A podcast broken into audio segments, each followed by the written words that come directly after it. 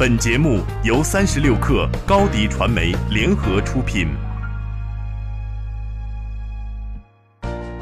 Hello，大家好，我是默默吴莫愁。互联网让我们时刻在一起，了解最新资讯，推荐您收听八点一刻。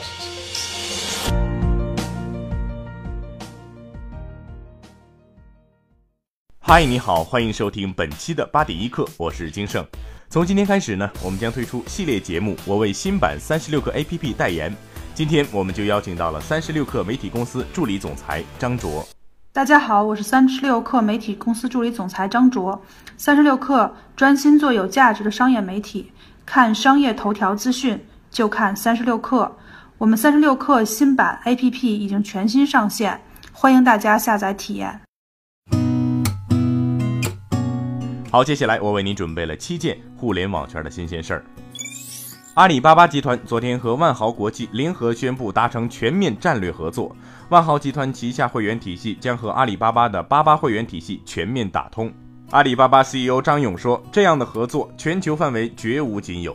如果将与万豪的战略合作与近一个月内阿里巴巴推出盒马鲜生入股易果生鲜等投资行为放到一起考察，就能看出阿里巴巴与其他企业完全不同的投资思路。”阿里巴巴最近几年呢，在中国本土的投资金额是已经超过了两千亿元，大量的投资全都加注在中国内地。马云认为，坚持在中国投资的人，最终总会得到理想回报。微信昨天更新了六点五点十三版本，新版本呢增加了两个新的功能，一是可以批量管理不常联系的朋友，二是群资料可以查看最近收到的小程序。不过呢，很多微信用户反映，在更新版本之后啊，并没有找到这个入口，这让大家呢是一头雾水。对此，腾讯公关总监对外回应说，微信新版本中管理不常联系的人这一功能正在灰度上线中，没有看到入口的用户呢，可以耐心等待下。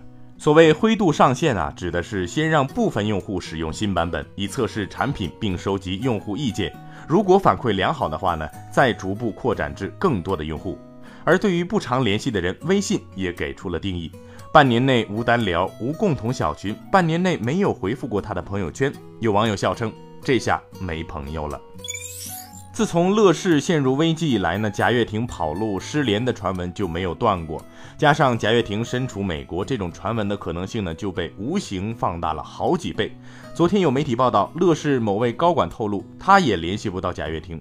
听到这条消息呢，是可把讨债者们给急坏了。有驻扎在乐视大厦的讨债者甚至说，只要能联系到贾跃亭，他们可以提供悬赏。随后呢，乐视紧急回应说，贾跃亭并没有消失，而是在美国忙工作呢。可能是为了安抚大家的情绪，最终啊，贾跃亭本尊还是出现了。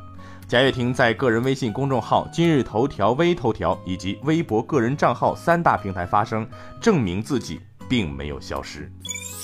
根据福布斯实时排行榜，马化腾成为中国首富，马云排名第二，王健林排名第三。这是昨天下午的实时排行，马化腾个人财富三百六十一亿美元，超越了马云的三百五十六亿美元。目前呢，马化腾个人财富排名世界第十八，马云排名第二十。下周三，腾讯将公布中期业绩，马化腾是否真有底气能和马云一较高下，到时就能见分晓了。罗永浩昨天分享了一篇名为《创业者如何给品牌起一个好名字》的文章。在文章末尾呢，罗永浩透露，锤子将在今年年底前后发布一个新产品，采用的是一个独立品牌。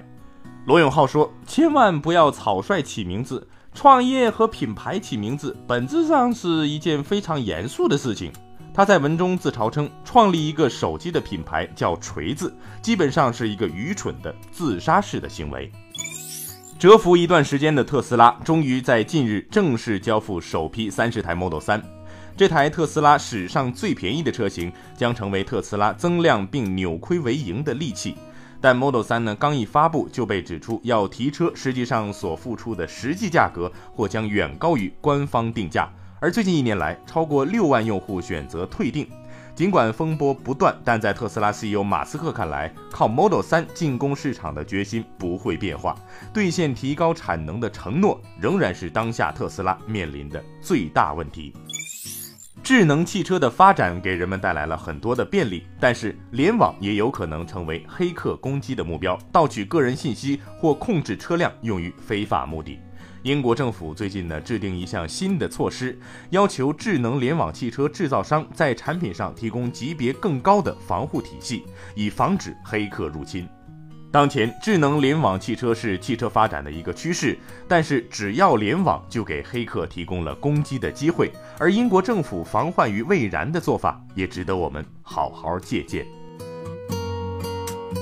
最后，我们来了解部分城市最新的天气情况。北京今天有雷阵雨，二十三度到三十三度；上海大雨，二十八度到三十六度；杭州雷阵雨，二十八度到三十七度，有三级风。提醒以上城市的朋友们的外出还需要携带雨具，雨天行车注意安全。深圳晴，二十八度到三十三度，有三级风。深圳的朋友们呢，注意防暑降温。以上信息由中国天气通提供。好了，那今天就先聊到这儿。如果你也有互联网圈的新鲜事儿想要分享给大家，或者有喜欢的音乐想让更多的人听到，可以关注微信号“克星电台”，在微信添加朋友中直接搜索“克星电台”四个字的全拼，就能推荐给我们了。八点一刻，咱们明天见。deep